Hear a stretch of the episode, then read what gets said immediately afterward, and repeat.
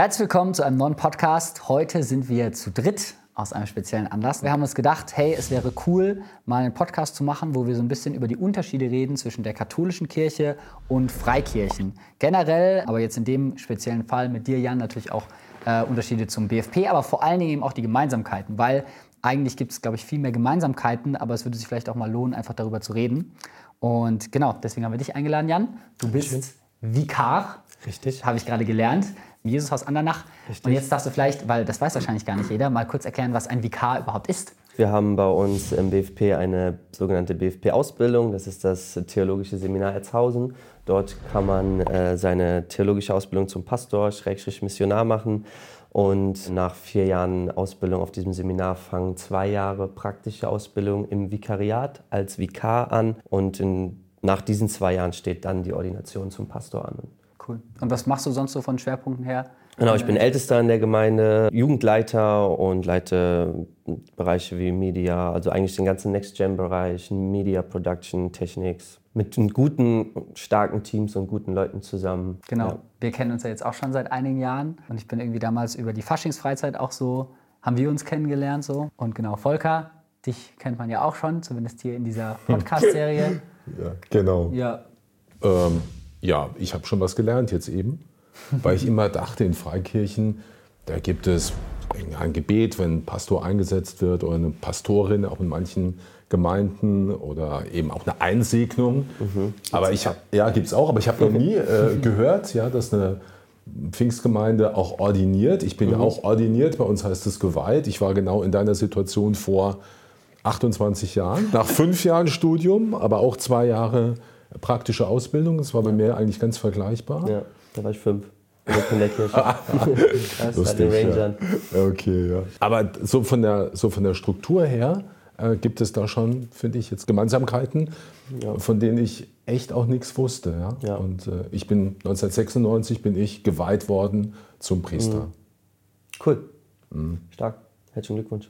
Danke. Ich habe mir letztens noch eine Ordination angeschaut von, ähm, von einer Bekannten und ähm, mir war gar nicht bewusst, dass man da so wirklich so ein, wie eine Amtseinsegnung, das wird bei euch ähnlich Mhm. sein, bei einem Kanzleramt oder so, dass man richtig so ein Versprechen abgeben muss, hiermit schwöre ich und Ach, hiermit krass. verpflichte ich mich und so, die Sachen zu schützen und zu ehren. Kriegst du da auch so eine Hand auf so ein Buch? Äh, das weiß ich tatsächlich nicht, aber du, das ist schon sehr formell und sehr, das ist auch, ein, das ist auch sehr wichtig, dem BFP Ja. tatsächlich. Diese, Dieses Versprechen ist sehr wichtig. Das musste ich auch. Ja. Also auch während des Gottesdienstes hat der Bischof mich auch gefragt, ob ich wirklich dazu bereit bin und ob ich auch die Pflichten, die damit verbunden sind, annehme und sie bereit bin zu erfüllen. Das heißt, das Wort Gottes zu verkünden, die Sakramente zu Genau. feiern, ein guter Hirte zu sein für die Genau, Leute. ja. Jetzt in meinem Fall, das ist ja etwas, was uns unterscheidet, in meinem Fall habe ich auch bei meiner Diakonenweihe, das war die Weihe vorher, vor der Priesterweihe, habe ich auch versprochen, ehelos zu leben, um des Himmelreiches willen. Ach, das fängt beim Diakon schon an. das war Da machst du das schon ab Diakon, sagst du das? Diakon ist das. Krass. Ja. Also gewissermaßen schon vorher. Hut ab. Ähm, ja, ich habe auch lange damit gekämpft, ob ich, äh, nicht ob ich das kann, aber ob Gott das von mir will. Mhm. Kann ich nachvollziehen. Ich habe eine Frau und zwei Kinder. Boah, das ist ja schon schade. Ja, auf jeden Fall. Verstehe ich. Ich finde es deswegen so genial, jetzt auch diese mh, Gemeinsamkeiten jetzt zu entdecken, weil ich mir echt vor 20 Jahren nicht hätte vorstellen können, mit einem freikirchlichen angehenden Pastor hier zu sitzen und über den Glauben zu reden. Weil ich, also jetzt krass gesagt, ich habe gesagt, das sind alles Sekten, ne? die sind völlig irrelevant. Was habe ich mit denen zu tun? Ich hatte mit der großen evangelischen Kirche zu tun, mit den Pfarrern oder Pfarrerinnen von Ort, aber die anderen, die haben für mich eigentlich gar keine Rolle gespielt. Ja? Ja. Also so, ich gesagt, okay, die haben sich da irgendwie mal abgespalten ne? und so weiter. Und von Pfingstern wusste ich nun eigentlich überhaupt gar nichts. Ja? äh, Und so, sondern es war eher Rubrik Sekte, das heißt eigentlich nicht relevant. Ja. Ja, und, und ich bin echt dankbar, dass ich einfach jetzt so viele Geschwister auch kennengelernt habe von Freikirchen und die echt auch entdeckt habe als Schwestern und Brüder im Glauben und entdeckt habe, wie viel uns eigentlich auch verbindet. Und das hat so viele Vorurteile und Bilder, die ich hatte, einfach gecrashed. Und da bin ich total dankbar dafür. Ja, stark. Ich weiß nicht, wie es bei dir war, so von wegen katholisch. Ja. Ja, also ich bin im Kontext groß geworden in einer typischen BFP-Gemeinde und aus den frühen Pfingstbewegungen war sehr stark äh, aus der Offenbarung her das Bild, dass die katholische Kirche, ähm, gerade die römisch-katholische Kirche in ihrer Institution, das muss man auch erst verstehen, weil es sehr starke Strömungen gab, die halt die römisch-katholische Kirche als die Hure Babylon mhm. bezeichnen die abgefallene Kirche. Und so bin ich auch groß geworden, mehr mhm. oder weniger. Ne? Es gab mhm. immer einzelne Leute, die es anders ausgelegt haben oder so, aber das war so die, die, der, der grundlegende äh, Konsens, mhm. eigentlich, den ich so wahrgenommen habe. Und ähm, natürlich im Theologiestudium und auch durch persönliche Beziehungen, auch durch Patrick, bekommt man natürlich einen weiteren Blick. Ne? Mhm. Okay, was ist mit der Hohe Babylon wirklich gemeint und mhm. so kann es überhaupt die katholische Kirche sein, die römisch-katholische. Mhm. Und selbst wenn man das theologisch annehmen würde, was bedeutet das? Kann man alle über einen Kamm scheren oder mhm. nicht? Und da sind auch ganz viele Fragen hochgekommen. Ich glaube, vor drei oder vier Jahren hätte ich es mir auch noch nicht vorstellen können. Mhm. Ähm, da hätte ich wahrscheinlich einfach abgelehnt, mhm. ähm, strikt einfach gesagt, nö. Und äh, deswegen auch interessant, jetzt hier zu sitzen. Und das verdanken wir, also ich zumindest auf jeden Fall Patrick, weil Patrick mir auch echt viel äh, gezeigt hat, wie es sein kann. Mhm. Ich verdanke es auch Patrick, oder? Schon, ja. Ja. Patrick ist das Bindeglied. Das Bindeglied. Du bist die Brücke. Du bist, ein, genau, du bist ein, ein Pontifex. Der Brückenbauer, der ein Verbinder. Brückenbauer. Pontifex Maximus. Dann machen wir die Brücke jetzt mal wieder kaputt und reden über Unterscheidsfach. Also das Krasseste, was mir eigentlich immer auffällt, wenn ich an Unterschiede denke, was du einfach von außen sehr siehst, ist so dieses Thema Gottesdienste. Also dass einfach Gottesdienste sehr, sehr unterschiedlich aussehen und in der katholischen Kirche es immer einen sehr, sehr klaren Ablauf gibt, der ja eigentlich auch so könnte man fast sagen, weltweit gleich ist, mhm, oder? Absolut, ja. Und es halt in Freikirchen sich sowieso sehr voneinander unterscheidet, aber auch generell da mehr Spontanität drin ist. So. Und da muss ich auch sagen, dass ich persönlich immer mehr auch mit der freikirchlichen Art eines Gottesdienstes anfangen konnte. Das weiß ich. Auch, ja. wenn, du, auch wenn du immer traurig darüber bist. aber ich mich auch gefragt habe, hey, woher kommt das eigentlich und wie ist es so entstanden? Warum gibt es auf der einen Seite so sehr diese, dieses Strukturding und auf der anderen Seite ist es mehr freier? Wobei, wenn du so genauer hinguckst, ist es eigentlich heutzutage auch oft bei Freikirchen so, es gibt auch eine bestimmte Struktur, mhm. die eigentlich mhm. dann immer sehr, sehr gleich ist. So. Mhm. Also du hast immer irgendwie Worship-Part, dann hast du eine Predigt, dann ja. hast du so eine Gebetszeit danach. Ja, das ist die große Herausforderung für uns, die wir sagen, wir sind spontan. Und wenn man dann in zehn Kirchen geht und sieht, okay, eigentlich ist der Ablauf doch bei jeder fast gleich. ist so. Und es gibt wenige Ausreißer, die tatsächlich dann sagen, nee, wir haben zwar diese Blöcke und diese, diese Parts, die irgendwie für uns in den Gottesdienst reingehören, mhm. aber es ist nicht so das erste Lied kann jetzt dann auf einmal doch schon den ganzen Worship eröffnen und die Ankündigung mhm. wirft man nach hinten und so. Also es gibt Gemeinden, die machen es dann doch anders. Vor allen Dingen meistens nach Predigt und Ministry Time. Das ist so der Hauptknackpunkt bei uns mhm. meistens so. Was machen wir nach der Predigt in dieser sogenannten Reflexions- oder Reaktionszeit? Und da gibt es die attraktionalen Kirchen, nennt man sie, mhm. oder halt die charismatischeren Kirchen, die dann da in Unterschiede reingehen. Was heißt Ministry-Zeit? Ministry-Time ist halt so, oder Ministry-Zeit ist so die Zeit, wo auf das gepredigte Wort quasi reagiert wird, mhm. wo wir dem Heiligen Geist erlauben zu dienen mhm. und daher Ministry, die Ministers, kommt viel aus dem amerikanischen, mhm. englischen, afrikanischen, dass die äh, Ministers, also die Diener Gottes, dann den Menschen dienen in der Kraft des Heiligen Geistes. Also da sollen also. dann die, die Geistesgaben zum, zur, mhm. zur Ausfaltung kommen und Menschen mhm. berührt werden durch den Heiligen Geist und so. Mhm. Gebetsaufruf, wo Menschen ja. nach vorne kommen können, über den Bekehrungsaufruf hinaus, über diesen Altarcall hinaus, einfach das, was die Predigt an Nöten und Bedürfnissen angesprochen hat, die Gott begegnen will, nach vorne kommen und Leute dann mit unter Handauflegung für die Leute beten und man erwartet, dass Wunder und Zeichen geschehen. Mhm. Das ist Ministry Time. Genau, und es ist mehr als, als Fürbitte, sondern es ist tatsächlich auch Gebet ganz ausdrücklich um Heilung. Ja. Oder Altar Call, das ist ja dann, also gut, wer will sein Leben Jesus geben? Genau. Das heißt, ihr rechnet auch immer damit, dass Leute dabei sind, die oh. zum ersten Mal in Berührung mit dem Evangelium kommen ja. Ähm, und, also die und Grund, Jesus kennenlernen. Genau, die Grundstruktur eigentlich von der Freikirche im BFP ist, dass unser Sonntagsgottesdienst ausgerichtet ist, neue Menschen für Jesus mhm. zu gewinnen, mhm. für die Gemeinde zu gewinnen, sehr evangelistisch ausgerichtet, starke Lobpreiszeit, kürzere Predigt, sehr modern gehalten in ihrem ganzen Auftreten, am Puls der Zeit, Licht, Nebel, was mhm. auch alles so. Da gibt es auch wieder Unterschiede, die einen sagen, das brauchen wir nicht, die anderen nehmen das mit rein. Und daraufhin gibt es immer mehr, entweder sehr strukturierte, ich war in einer Kirche, die wirklich fast wie am Fließband dann auch immer den Bekehrungsaufruf nach jeder Predigt, egal wie es war, der war einfach mit dem Programm drinne Und aber auch dann wieder die emotional und spontanere Geschichte, dass dann halt wirklich dieser Alter-Call mit drin ist und dann nochmal ein bisschen auch ausschwenken kann zu, okay, was tut der Geist Gottes jetzt als mhm. nächstes? Und Versammlung der Heiligen oder dieses innerkirchliche Zurüstung, davon ist der Sonntagsgottesdienst so ein bisschen abgewichen mhm. und das wird mehr so in Kleingruppen, Kleingruppen Seminaren, ja. Teachings, Diensttreffen und so dann organisiert. Und da ist ja eigentlich so die Eucharistiefeier ja viel mehr, ich will jetzt nicht sagen intern, aber mhm. so man kann ja nicht sagen, dass er besonders evangelistisch ausgelegt ist am Ende, weil ja eigentlich auch sehr viele von den Sachen, die dort gemacht werden, du ja als Ausstehender erstmal gar nicht so richtig verstehst, oder? Ganz genau.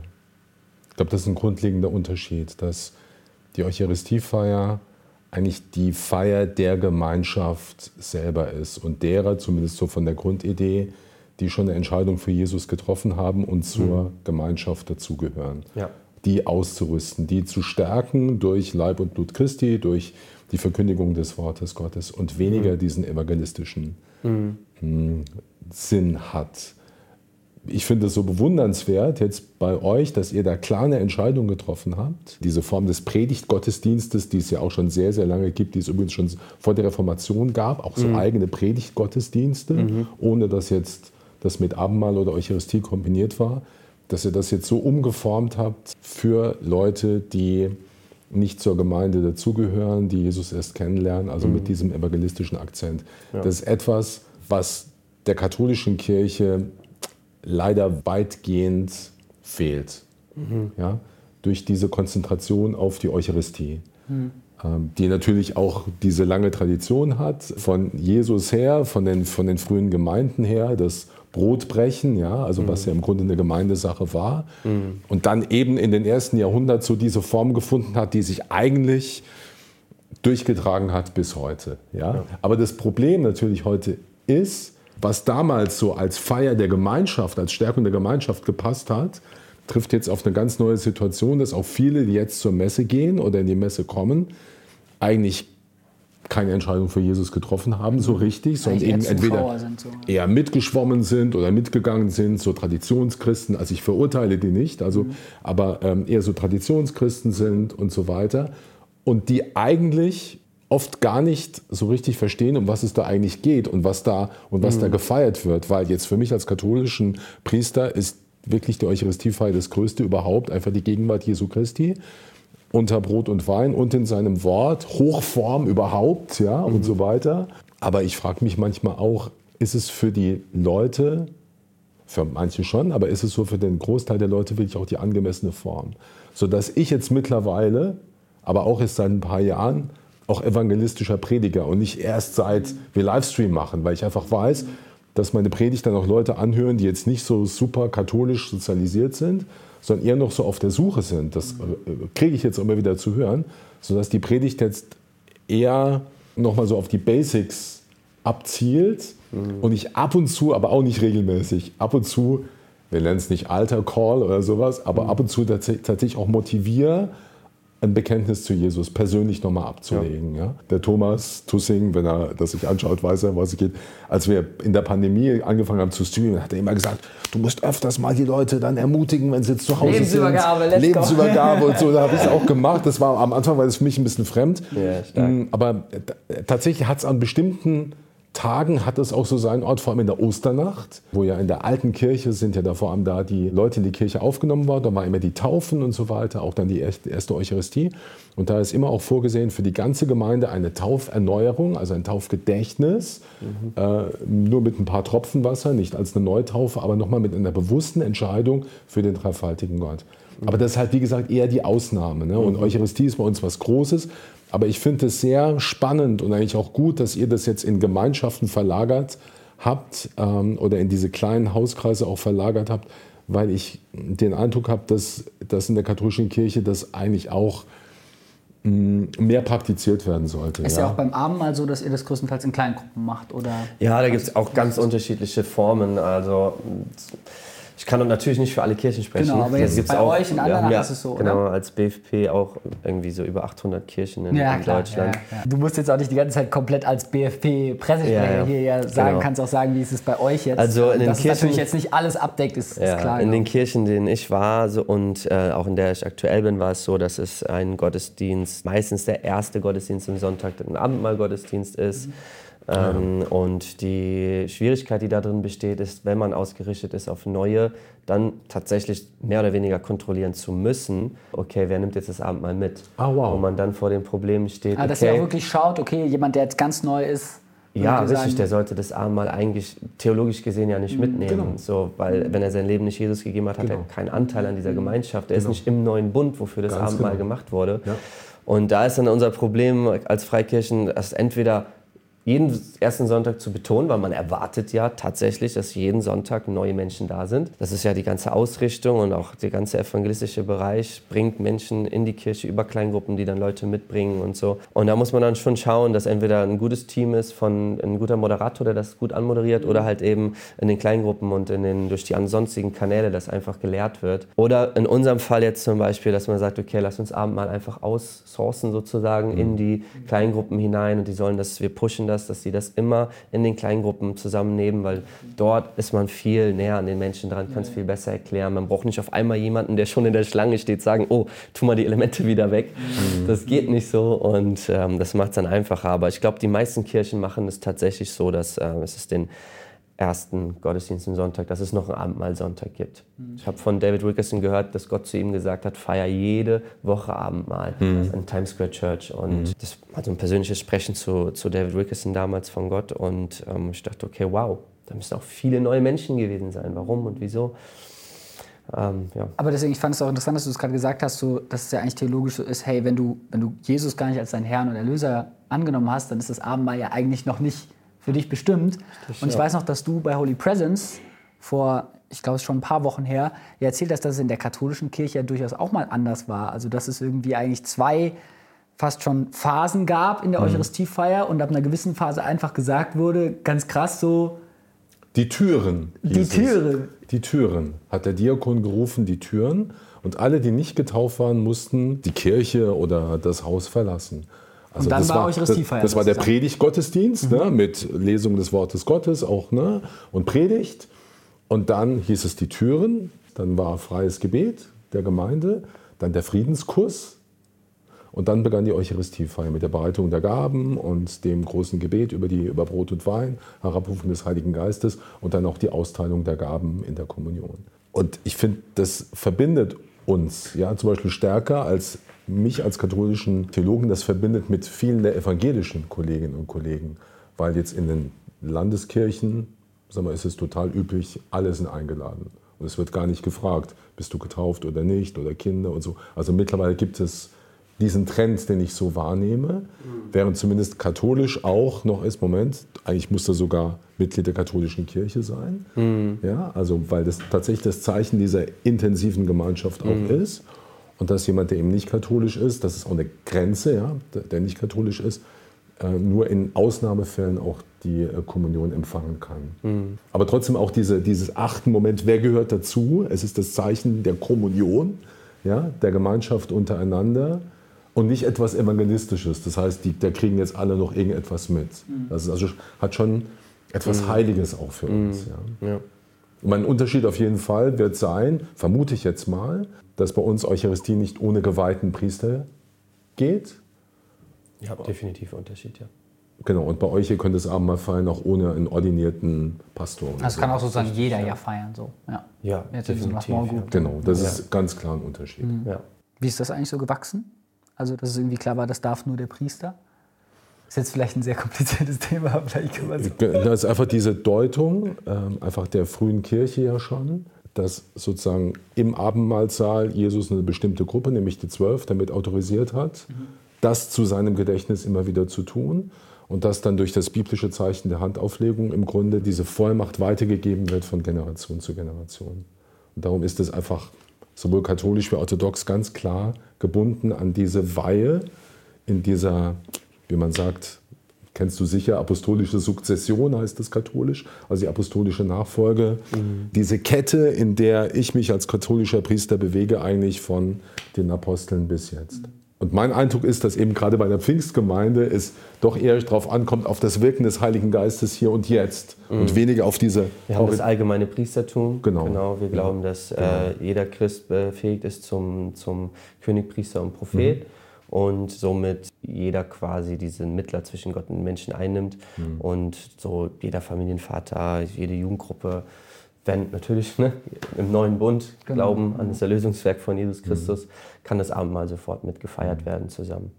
Und bei uns ist das eigentlich beschrieben, also das, wir nennen es gemeinsames Priestertum, Priester, König und Prophet, mhm. glauben auch Katholiken, also dass alle im Grunde durch die Taufe Anteil haben an diesem gemeinsamen Priestertum, aber das ist trotzdem für die Feier der Sakramente, also vor allem der Eucharistie. Auch bei der Taufe gibt es Ausnahmen, aber für die Feier der Eucharistie ist einfach diesen ordinierten mhm. ähm, Menschen einfach braucht, um diese horizontale Kette dann zu gewährleisten. Okay. Aber das ist, das ist ganz sicher ein Unterschied.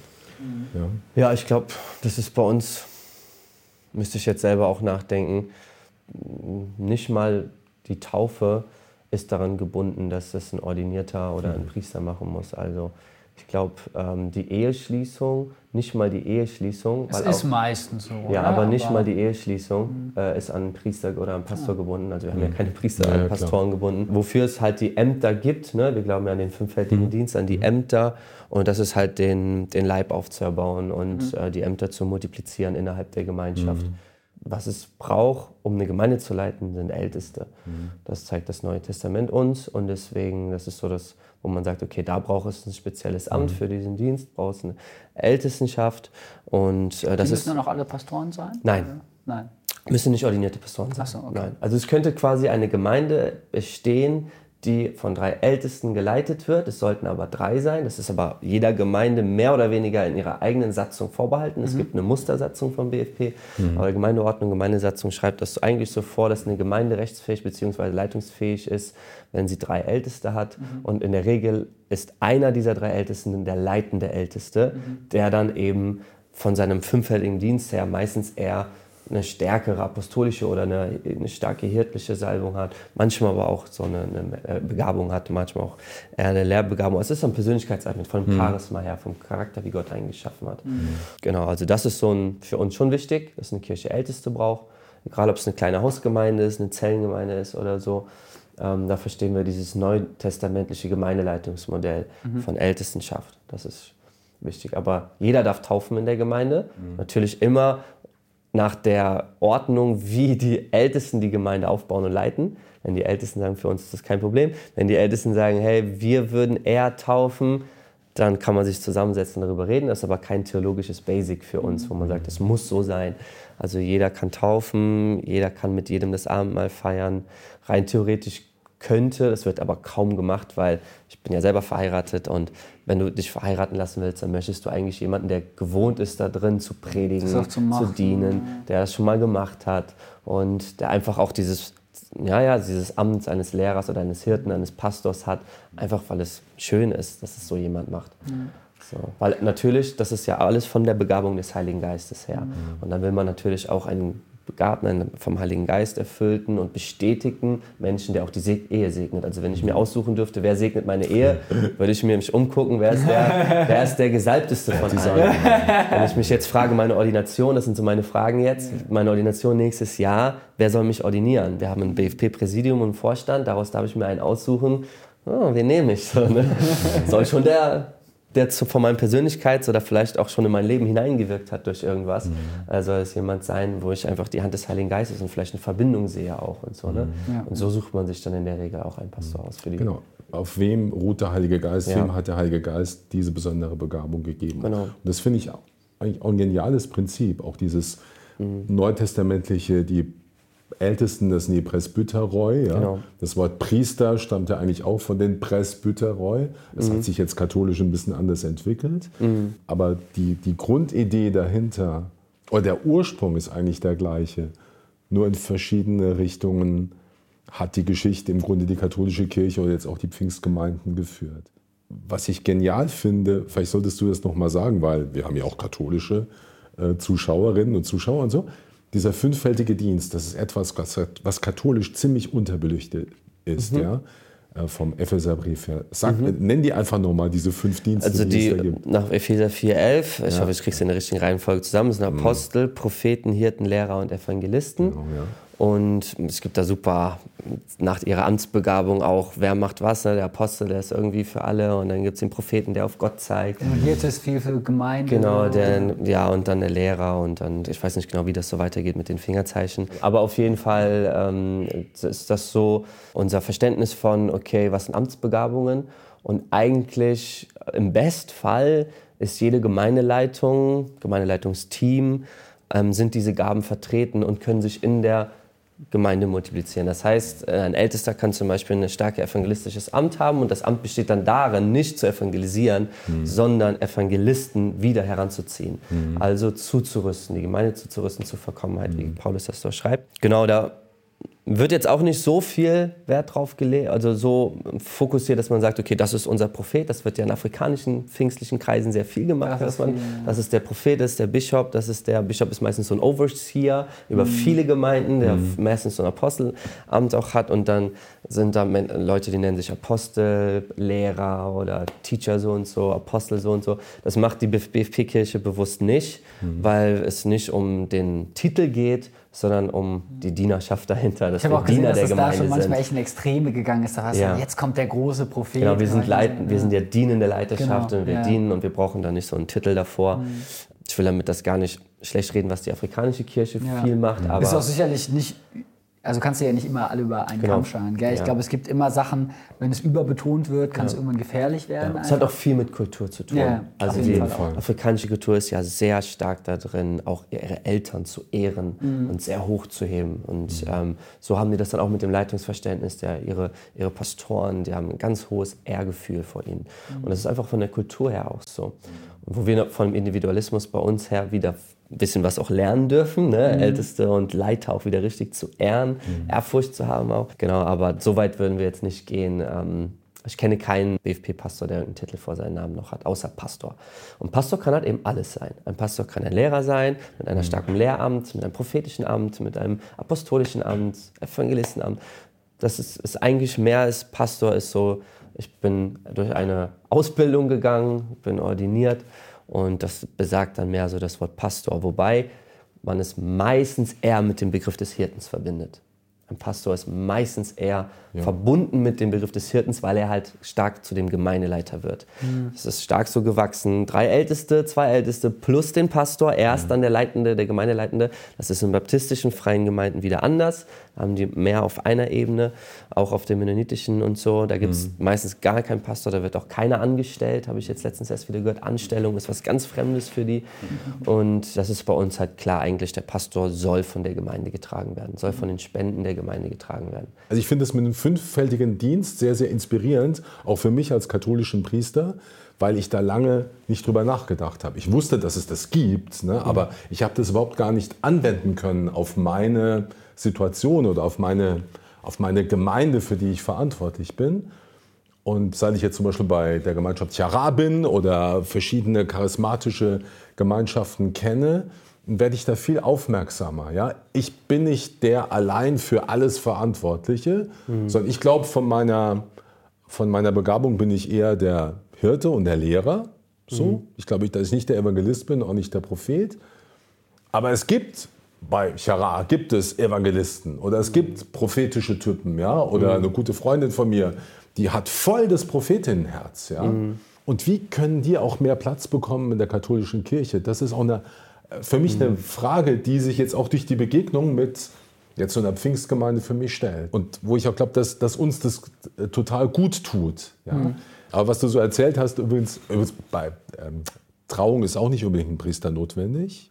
Selbst Taufe mh, mm, ist auch nicht unbedingt ein Priester mhm. notwendig oder ein Diakon. Nur für die Eucharistie. Und für die Beichte.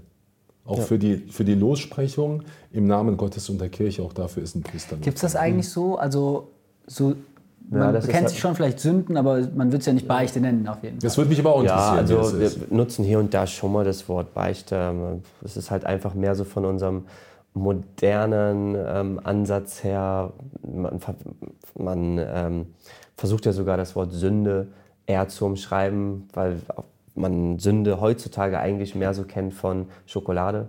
Ne? Und es ist gut zu sündigen mal so. Echt? Schokolade. Ja, wie Versuchung, die ja. ja. die Duplo-Werbung so. früher und so. Sündige Okay, da würde ich jetzt noch nicht, ich habe nicht so viel Werbung gesehen anscheinend. wir versuchen Für mich halt- war Sünde noch negativ. Für uns, ja, für uns so als ähm, äh, ist, quasi die Schwerpunkt ist ja nicht, ist die Sprache so im Gottesdienst. Welche Sprache spreche ich, dass die Leute uns verstehen? Das heißt, Mhm. Klar, wenn schwere du Beichte Wörter. sagst, ist dann auch Genau, wie das Lamm Gottes oder so, ne, das muss sehr erklärt werden dann, dass die Mhm. Leute es verstehen, die quasi mit dem Glauben wenig zu tun haben.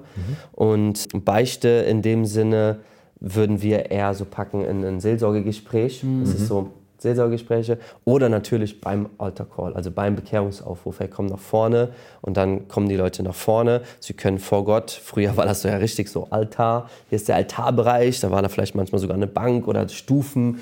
Pfingstgemeinden, so gerade amerikanische, haben Stufen gehabt und dann wurde sich auf die Stufen vor das Kreuz gekniet und dann wurde nicht eine Person, sondern Jesus die Sünden quasi, die einem bewusst waren, hat gesagt, bekannt und dann hat man halt eben um Vergebung gebeten und das war dann so dieser Prozess und äh, wir machen das schon ganz oft, weil es auch für uns nach dem Jakobusbrief so ist, dass wir dazu aufgerufen werden, nicht nur Gott, sondern auch einander die Sünden zu bekennen, weil darin Heilung ist, heißt es ja in dem Vers. Jakobus, ja. Und genau, und das ist für uns dann auch wichtig, ist mal zu sagen, hey, wenn du jetzt nach vorne kommst und hier ist das Ministry-Team, hier ist das Beta-Team, geh zu ihnen und mach das fest wirklich. Und dann Auch kannst du deine Sünde da auch voll, bekennen. genau, bekenn das da vor der geistlichen Welt, auch mach es fest in dem Sinne, das heißt, Mhm. ein ganz oft benutzter Ausdruck ist, mach es fest, dass du das bekennst und dass du dich davon umkehrst, mach es bei jemandem fest. Weil oft, wir kennen das in unserem Glaubensleben, wenn wir etwas selber eine Erkenntnis über was bekommen, Mhm. boah krass, das ist richtig mies, was ich da tue, mache ich nicht mehr, dann ist die Chance, es wieder zu tun, viel größer, als wenn ich sage, ey Patrick, Mhm. Genau. da haben wir richtig Mist gebaut, ich will das nicht mehr machen. Das ist mehr so ein, jetzt habe ich es offenbar gemacht, ich habe es ans Licht gebracht. Und dann, das ist so unser Steht Ansatz. einfach so eine Verantwortlichkeit dadurch. Ja, genau. Und vor allen Dingen hat es man auch richtig, man hat es bekannt. Wir glauben ja sehr stark an die Macht der Worte auch so. Ne? Man hat es bekannt, die, in die Welt hineingesprochen und es kreiert unsere Welt ja auch, das, was wir auch, sagen. auch das verbindet uns. Ja. Äh, Oder auch mit so einem Mann wie Dietrich Bonhoeffer, der gesagt hat, dass die Beichte oder das Bekenntnis vor einem Bruder oder einer Schwester, dass das der Durchbruch ist in die Wahrheit. Vorher kann ich mir was vormachen. So, ich mache es mit dem lieben Gott Ja. aus, aber ehrlich mache ich es nicht. Ja, Ja. in der Tat, Ähm, ja. Aber ich, genau, aber ich breche durch zur Wahrheit, wenn ich sage, okay, ich habe Mist gebaut. Ja. Genau. Und was ich jetzt als Priester noch mache, ich meine, sowas gibt es natürlich bei uns auch, dieses Bekenntnis voreinander, die Bitte um Vergebung. Aber was ich als Priester sozusagen in der Beichte mache, das ist ein, eigentlich eines der wichtigsten Aufgaben, die ich überhaupt habe, ist nochmal im Namen Gottes äh, und der Kirche zu sagen, okay, deine Sünden sind dir vergeben, auch gewissermaßen. Aber das würden wir auch machen. Ja, genau. Das würden wir auch machen. Das, das ist- halt einem Priester nicht vorbehalten oder einem Pastor bei uns, sondern wir würden sagen, okay, jeder, der da vorne im Gebetsteam steht, auch einfach in jeder Kleingruppe dürfen wir zusprechen, deine Sünden sind dir vergeben. Aber ich finde es wichtig, dass das Thema ist, egal wie du es nennst, ja, weil, weil die Leute äh, so viel mit sich rumschleppen ja. und, und so dankbar sind. Ja. Ja. Heute Mittag habe ich wieder eine Stunde Beichte gehört. Ja. Da war eine, war eine Person, die war 50 Jahre nicht. 50 Jahre. Und hatte ihr ganzes Leben äh, nochmal vor Gott ausgebreitet. Das ist, das ist so berührend, so etwas äh, zu erleben Ja. und dann auch sagen zu können, okay, unser Gott ist ein gnädiger und ein barmherziger Gott und fang neu an. Ja. Das ist einfach genial. Ja, richtig. Hatte auch gestern erst so ein Gespräch. Ja. Da wir nicht mehr so viel Zeit haben, ich würde gerne noch auf ein Thema zu sprechen kommen, weil das für mich somit das Interessanteste ist. ist oder dein das Herzensthema? Mein Herzensthema. naja, aber ich, ich denke, das ist so ein Punkt, wo oft drüber diskutiert wird, aber wo auch irgendwie, habe ich das Gefühl, immer sehr viel Halbwissen irgendwie ist. Und das ist so dieses Thema Heilige. Wir haben ja selber auch schon viel drüber diskutiert und es war für mich auch immer so eine Sache, die ich sehr sehr vorsichtig betrachtet habe. Und wir hatten ja neulich, glaube ich, das Thema auch so von dieser Definition, so was bedeutet das denn jetzt, wenn ich jemanden verehre? Weil das für mich ein sehr krasses Wort war. Und ja, ich weiß gar nicht, was das für eine Rolle bei euch spielt. Wahrscheinlich sehr, sehr wenig. Ähm, oder was du bisher schon davon gehört hattest oder so. Er will jetzt, dass wir uns endlich streiten. Ja, genau. Jetzt soll's mal Also das ist, das, ist, halt- das ist halt auch der Punkt, glaube ich, der tatsächlich ähm, weiterführend ja auch zum Marienkult, ne, der wahrscheinlich die größte Mauer, ne, die größte Mauer zwischen uns stellt, wo man äh, sagen würde, oder wo wir sagen würden, Heiligenverehrung sehen wir in der Heiligen Schrift nicht, eher im Gegenteil sogar. Dass das für uns ähm, eine, eine Sache ist, die wir gar nicht tun sollen und nicht tun dürfen. Und so wird es bei uns im freichristlichen Glauben ähm, gelehrt. Weil die Gefahr ist, dass, dass Gott nicht mehr die Anbetung bekommt, die ihm gebührt, wenn da andere ja, einerseits, einerseits ja. Also einerseits glauben wir, einfach um es mal auf den Punkt zu bringen, einerseits glauben wir, dass jeder Mittler, der zwischen Christus oder Gott auch immer gestellt wird, von Christus ablenkt. Zweitens, dass Christus der einzige Mittler zwischen Gott und den Menschen ist und äh, wir niemand anderen dafür anrufen brauchen. Und drittens, da kommt dann dieser, nochmal dieser geistliche Aspekt hinzu, weswegen auch viel ja, ähm, ähm, ich sag mal, einfach Schlechtes aus der Pfingstkirche über die katholische Kirche gesprochen wird, dass man sogar sagt, okay, wenn ich da jetzt, äh, weil, äh, also es ist ja quasi eine Totenverehrung. Die Menschen, die, mhm. das sind ja Menschen, die sind gestorben, auch Maria, das sind ja Menschen, die sind gestorben. Und ähm, das für uns das Zeugnis der Schrift ist, wir dürfen nicht mit Toten sprechen, wir dürfen sie nicht ansprechen, wir dürfen sie nicht anrufen. Und wir uns eher dafür für andere Geister öffnen würden, die dann den zu uns zurückreden würden, weil wir wissen, die Toten reden nicht mit uns und wir sollen nicht mit ihnen reden. Also was kann dabei ähm, hervorkommen? Und deswegen, das sind so die Punkte, wo wir sagen würden, deswegen machen wir das nicht, ohne jetzt Bibelstellen dafür jetzt ähm, mhm. nennen zu, zu, zu, wollen, aber so einfach mal ganz grob erklärt. Ja, ja. So. Genau, ja. das sind so unsere Punkte, warum wir das mhm. ablehnen, sage ich jetzt mal. Das Hauptargument, was ich immer von katholischer Seite so als erstes höre, ist natürlich, ja, wenn du mit, also wenn du jemanden auf der Erde fragst, kannst du für mich beten, dann ist der ja auch irgendwie so ein bisschen so ein Mittler dann auf einmal, weil warum sollte ich jemanden für mich beten lassen, wenn ich auch direkt zu Jesus beten kann, so sozusagen. Richtig, Aber ja. das habe ich zumindest schon die, häufig gehört. Die, so. Genau, die Frage ist schon, gibt es ein himmlisches Gebetsteam? Also Gebetsteams, bin ich dankbar dafür, wenn Leute mit mir zusammen beten. Das Blut gibt, Jesu, glaube ich. Gibt, also würden wir glauben als Pfingstler. Da bin ich auch voll überzeugt. Das Blut Jesu tritt für uns ein. Absolut. glaube ich, an einer Stelle. Er ist, er ist genau. der, und da stimme ich dir auch voll zu, er ja. ist der einzige Mittler zwischen ja. Gott und den Menschen.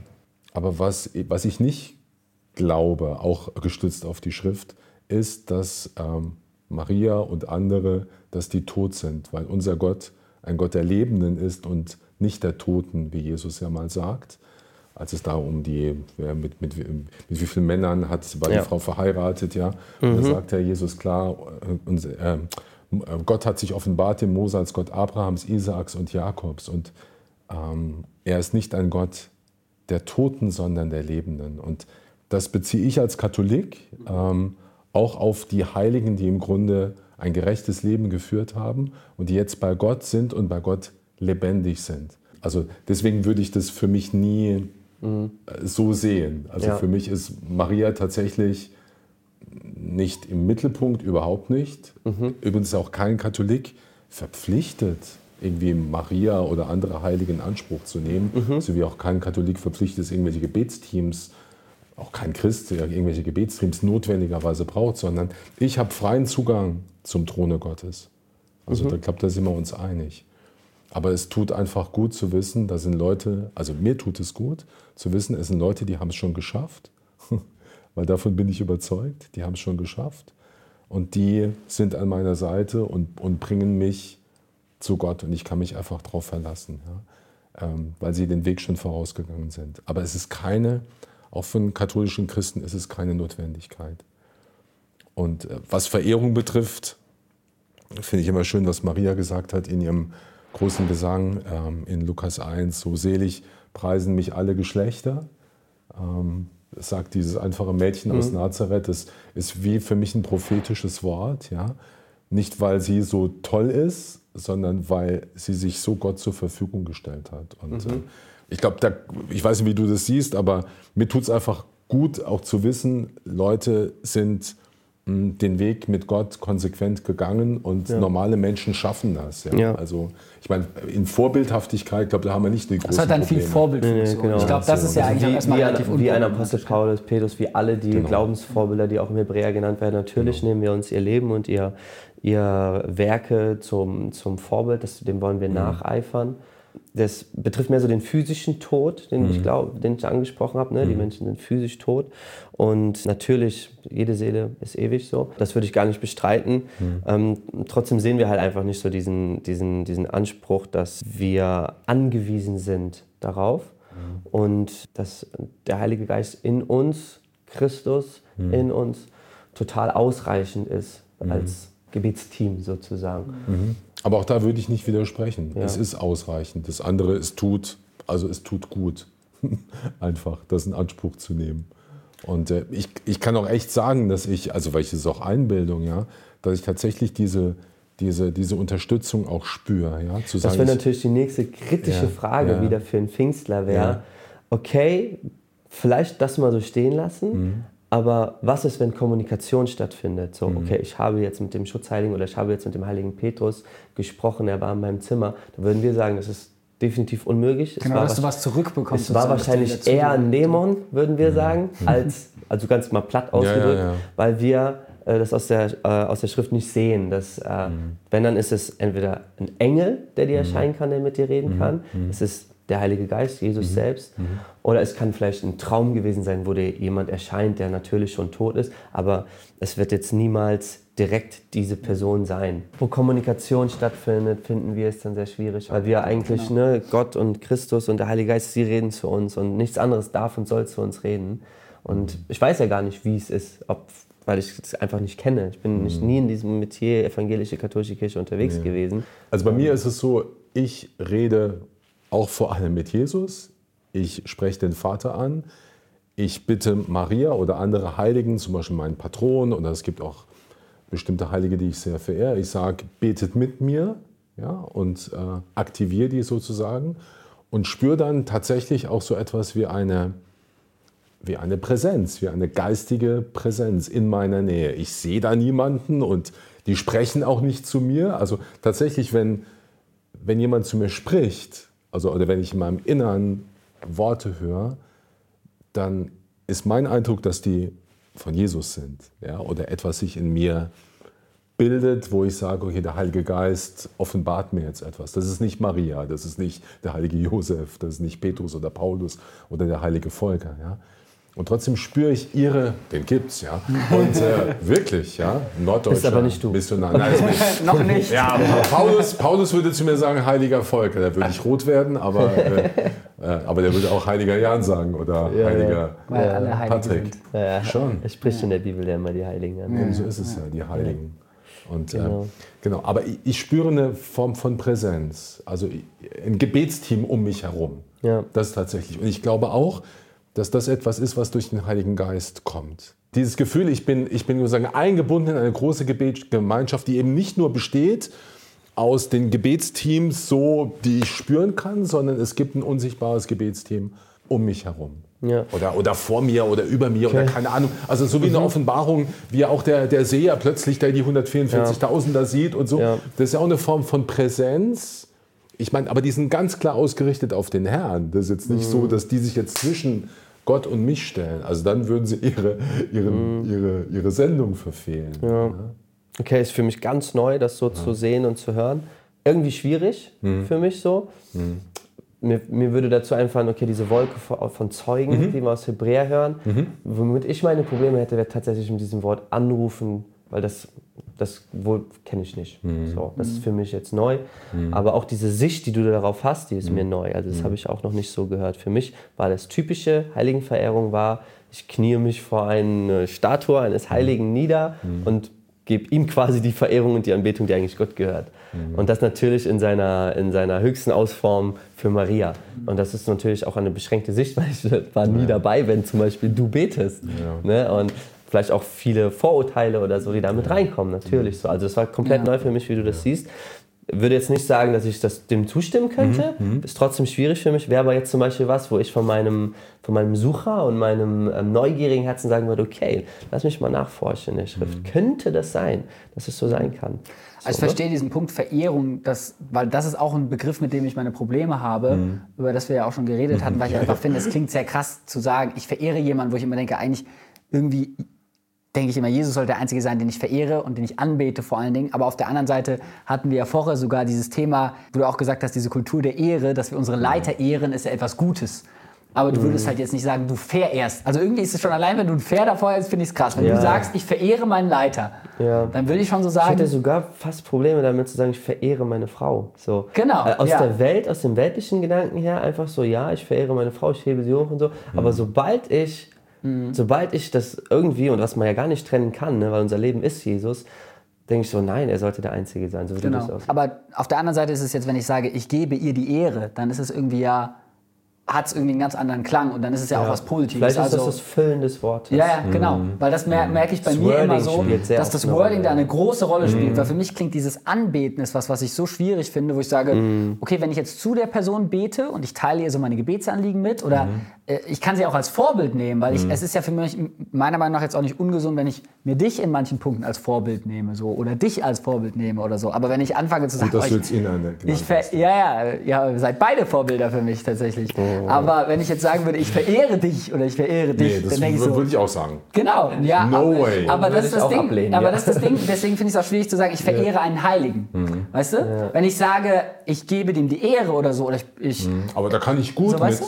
Verstehst du, was ich Ja, meine? aber da kann ich ja. sehr, sehr gut mit. Ja. Also ich, ich bestehe nicht auf diesem Wort verehren, überhaupt Mhm. nicht. Ich, und ich glaube, da ist aber genau der Punkt, wo halt dann viel Missverständnis, glaube ich, auch wirklich in der katholischen Kirche gibt, wo es vielleicht Mhm. vom, wo du ja auch oft gesagt hast, vom Dogma oder von der Lehre ist es eigentlich klar. Ist eigentlich Aber klar. von dem, wie es ausgelebt wird, resultiert es dann oft dazu, dass es in der Überbetonung führt und dann gefährlich wird. Und ich glaube, das ist auch zum Beispiel dieser kritische Punkt, den ich sehr gut nachvollziehen kann, ist dieses ganze Thema, wenn eine Antwort zurückkommt, dann wäre ich irgendwie sehr vorsichtig, wo ich so denke, hm, also ist eine Sache irgendwie, diesem Heiligen meine Gebetsanliegen mitzuteilen, aber es ist eine ganz andere, wenn ich auf einmal was zurückbekomme und die mir was sagt, weil ich dann so denke, naja, eigentlich diese zweiseitige Kommunikation, die habe ich auch eigentlich, würde ich jetzt sagen, nur mit dem Heiligen Geist und mit Jesus. Aber das hat er ja auch gesagt, dass er eigentlich Genau. die nur anruft mit, dem, mit dem Wort, hätte Ja. ich schon wieder meine Ja. Schwierigkeiten. Ja, Weil, die, weil die Bibel dieses typische Schlachter 2000, rufe mich an. und Rufe mich an. Ja, genau, wenn genau, immer so auf Psalm, ja, Jesus und so, und auf Ja, Gott und so. ja, genau. Und dann, aber du hast ein ganz anderes Verständnis von Mhm. diesem Wort wahrscheinlich und das habe ich jetzt schon so verstanden, dass du sagst, hey, ich spreche eigentlich sie nicht an, sondern ich nehme sie mit. Mhm. Mit mir zusammen. Ich weiß nicht, ob das wäre vielleicht dann echt nochmal die Frage, die vielleicht Patrick jetzt auch gerade hat. So, äh, Mhm. gehst du zu einem, zu einem Heiligen und sagst, hey, so und so, wie du mit Jesus auch reden würdest, hey, und erwartest auch eine Antwort oder tauscht dich aus oder so. Das ist mehr so das äh, Thema, glaube ich, was es dann sehr schwierig macht. Ja, ich verstehe. Also ich kann da nur jetzt von mir reden. Ne? Mhm. Ich bete natürlich diese ganz traditionellen Gebete auch zu den Heiligen, zu Maria. Biblisch, ge gegrüßet seist du Maria, voll der Gnade, der Herr ist mit dir. Was der Engel sagt, was Elisabeth sagt, das bete ich mit. Okay? Ja? Also das ist ja dieses bekannteste Mariengebet. Und dann heißt es ja, Heilige Maria, bitte für uns Sünder. Bitte für uns. Und das ist genau die Form. Bitte für uns. Das heißt, beten eigentlich finde ich schöner, bete mit uns. Unterstützen, weil ich weiß, mein Gebet ist oft so schwach. Und du bist eine mächtige Fürbitterin. Johannes 2, Hochzeit zu Kana. Ja.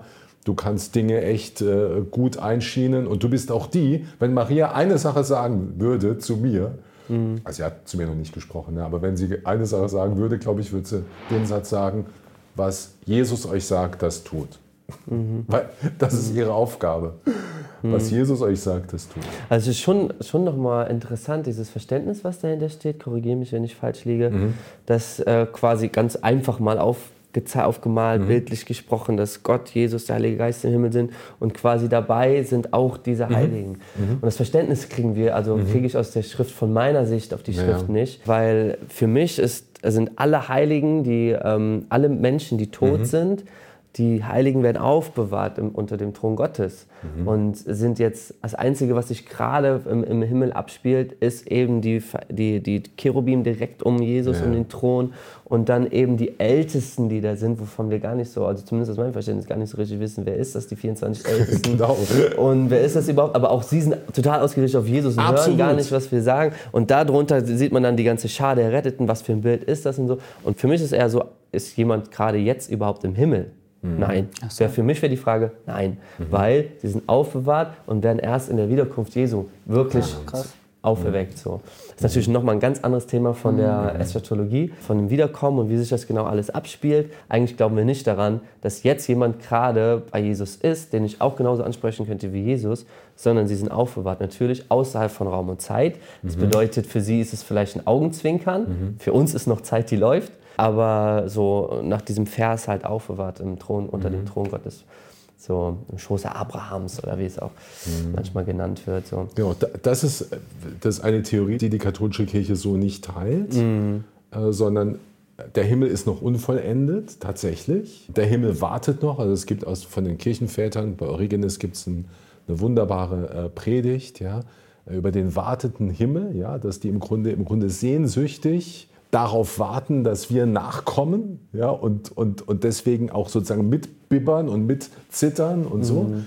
Kann man sagen, das ist jetzt auch nicht biblisch in dem Sinn, mhm. aber die Frage ist tatsächlich, wie du aus der Offenbarung oder wie du diese Wolke von Zeugen interpretierst, ja. wie du aus der Offenbarung die 144.000 als symbolische Zahl interpretierst. Ja. Wer ist das? Sind es die aus dem alten Bund, die Jesus mitgenommen hat, mhm. sozusagen in seiner, in seiner Abstieg mhm. äh, in das Reich des Todes? Sind es die mhm. oder sind es das würde jetzt ich als Katholik eher sagen, sind es die schon, die Zahl wissen wir nicht genau, ja, sind die es, die schon in der Vollendung sind. Mhm, ja? Okay. Und, und, die, und die deswegen okay. schon in der Herrlichkeit Gottes sind. Okay, ja, ich verstehe. Aber, aber im kommt. Grunde immer noch, weil sie eben Menschen sind, natürlich nicht äh, mhm. als Teil der Menschheitsfamilie immer noch darauf warten, dass wirklich der neue Himmel und die neue Erde äh, mhm. dann auch kommt. Ja? Also es ist keine, keine, keine absolute Vollendung. Ja. Aber da das wäre echt mal interessant, ja. da nochmal ja. über die eskatologischen Vorstellungen ja. ins Gespräch zu kommen. Ich weiß nicht mal, was eskatologisch ist. Das ist die Lehre von der Endzeit. Ende, Ende der. So hättet ihr es auch formulieren können, dann wird es auch jeder verstehen.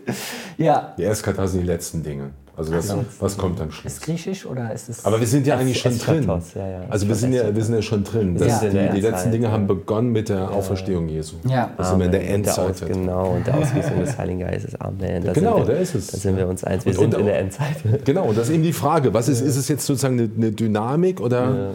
Und ich, und ich glaube, vielleicht ist das sogar der eigentliche theologische Grund, warum wir sagen, okay, wir können auch eine Verbindung aufnehmen mit denen, weil die im Grunde schon, also sozusagen in der Herrlichkeit Gottes auch sind und diese Ausrichtung auf ihn haben und die uns sozusagen mit, mitnehmen mhm. oder nicht. Ja, ich glaube, wir kommen da auch ganz, also wir Pfingster kommen da auch ganz stark von dem mosaischen Gesetzestext, wo es heißt, ne, und auch von Samuel, du sollst die Toten nicht befragen, sollst keine Wahrheit. Und dann wird das ganz schnell in dieses, in dieses Wahrsagerei- mhm. und Zauberei-Thema genau. mit reingeschoben. Hey, wenn ich jetzt zu irgendeinem Verstorbenen rede, ne, natürlich, wir wissen, es sind Heilige und sie werden in der Veränderung mit Jesus zusammen sein, wir werden sie wiedersehen. Aber erstmal physisch gesehen, es ist ein Verstorbener, so wie das mosaische Gesetz es dort benennt. Und äh, wir sollen die nicht anrufen und nicht, nicht ähm, und daher kommen wir, glaube ich, auch genau. sehr stark von diesem, von diesem Text her. Totenbeschwörung ist auch katholisch eine schwere Sünde. Ja. Eine ganz schwere Sünde. Also das ist wirklich dämonisch. Also ich meine, diese Sensibilität für Dämonisches gibt es ja auch. Da wäre dann trotzdem Katholik, interessant, ja. wo, ist, wo ist für einen Katholik der Unterschied dann zwischen Totenbeschwörung per se und jetzt das Anrufen von jemandem, der schon tot ist? Weil, also, ne? weil er eben im, im Leben, am Leben Gottes partizipiert. Aha, okay. Das ist der Unterschied. Okay. Hat Anteil am Leben Gottes. Okay, ich verstehe die Und Denkweise. es ist ja eigentlich auch nicht so, dass die Person wirklich antwortet, oder? Also, Nein. Nee, ja. Das ist ja auch, weil wenn ich einen Toten befrage, dann erwarte ich eine Antwort, oder? Nein, es ist, es ist, das sind keine Orakel. Also das ja. sind keine, das ist eben nicht wie bei der Hexe von Endor, die dann eben den, den Geist des toten Samuel. Mhm. Das, das ist nicht der Fall. Zumal wir jetzt im neuen Bund sind und eh durch die Auferstehung sich alles geändert hat. Damals war ja noch keine Auferstehung, sondern die waren ja tatsächlich in der Sheol, in diesem Totenreich. Mhm. Ja. Die Sheol in dem Sinn ist ja ist im Grunde ja durch, durch die Auferstehung Jesu auch geöffnet worden. Aber wo sind die? Es wäre ist ein interessantes ja, Thema. Thema. Wo sind die jetzt? Ja. Also ich merke schon, wir könnten noch sehr viele interessante Themen schon allein von diesem Thema weiter aufmachen. Aber äh, wir haben schon ein bisschen überzogen. Ich glaube, es war aber trotzdem super interessant. Vielen, vielen Dank auf jeden Fall schon mal, dass ihr euch Zeit gerne. genommen habt. Danke, dass ihr auch so mutig war zu sagen, wir probieren das mal aus. Man konnte einfach mal Einblicke da reinbekommen und einfach mal die andere Seite so ein bisschen nachvollziehen, auch wenn wir jetzt sicherlich das sehr grob angerissen haben in manchen Themen, auch nur, weil zeitlich ist es irgendwie immer begrenzt. Ich glaube, man könnte auch so vier Stunden Diskussionen draus machen. Jo. Aber am wichtigsten ist, dass Menschen gerettet werden. Und Amen. auch wenn es irgendwie Sachen gibt, wo wir uns nicht ganz einig sind oder so, in dem Zentrum, dass Jesus das Zentrum ist, da sind wir uns sehr, sehr einig. Und deswegen finde ich das cool, dass wir uns so treffen können, dass wir miteinander darüber reden können, dass wir zusammen Lobpreis machen können, dass wir zusammen beten können und dass wir zusammen einfach dafür kämpfen, dass mehr Menschen Jesus kennenlernen. Und ja, deswegen, ich hatte Spaß. Wer weiß, vielleicht machen wir es immer nochmal. Come on. Gerne. Let's go. Volker, du musst noch so enden wie immer. Äh, viel Segen. die Liebe des Vaters, die Gnade des Herrn Jesus Christus und die Gemeinschaft des Heiligen Geistes sei mit uns. Amen. Und mit Da, deinem, finde ich mit jetzt deinem witzig, Geiste. Finde ich jetzt witzig, weil das von Jan klang jetzt förmlicher als das von Volker. Ja, ich habe äh, mich daran erinnert, weil mein Bruder das in, Af in Afrika machen, die das nach jedem Gottesdienst. Echt? Die Menschen mit diesem Segen zu erlassen. Stark. Die Liebe des Vaters, Gnade Jesu. Also es ist ja erst 2. Korinther Genau. 15. Und so fünf? beginn- Nee, der letzte Vers, ne? Und ich beginne jede Messe so. Ja. Die Gnade unseres Herrn Jesus Christus, die Liebe Gottes des Vaters und die Gemeinschaft Stimmt. des Heiligen Geistes sei alles sei Das mit ist ja genau die Stelle. Ja. ja. Genau. Ist ein unheimlich cooler, starker Vers. Amen.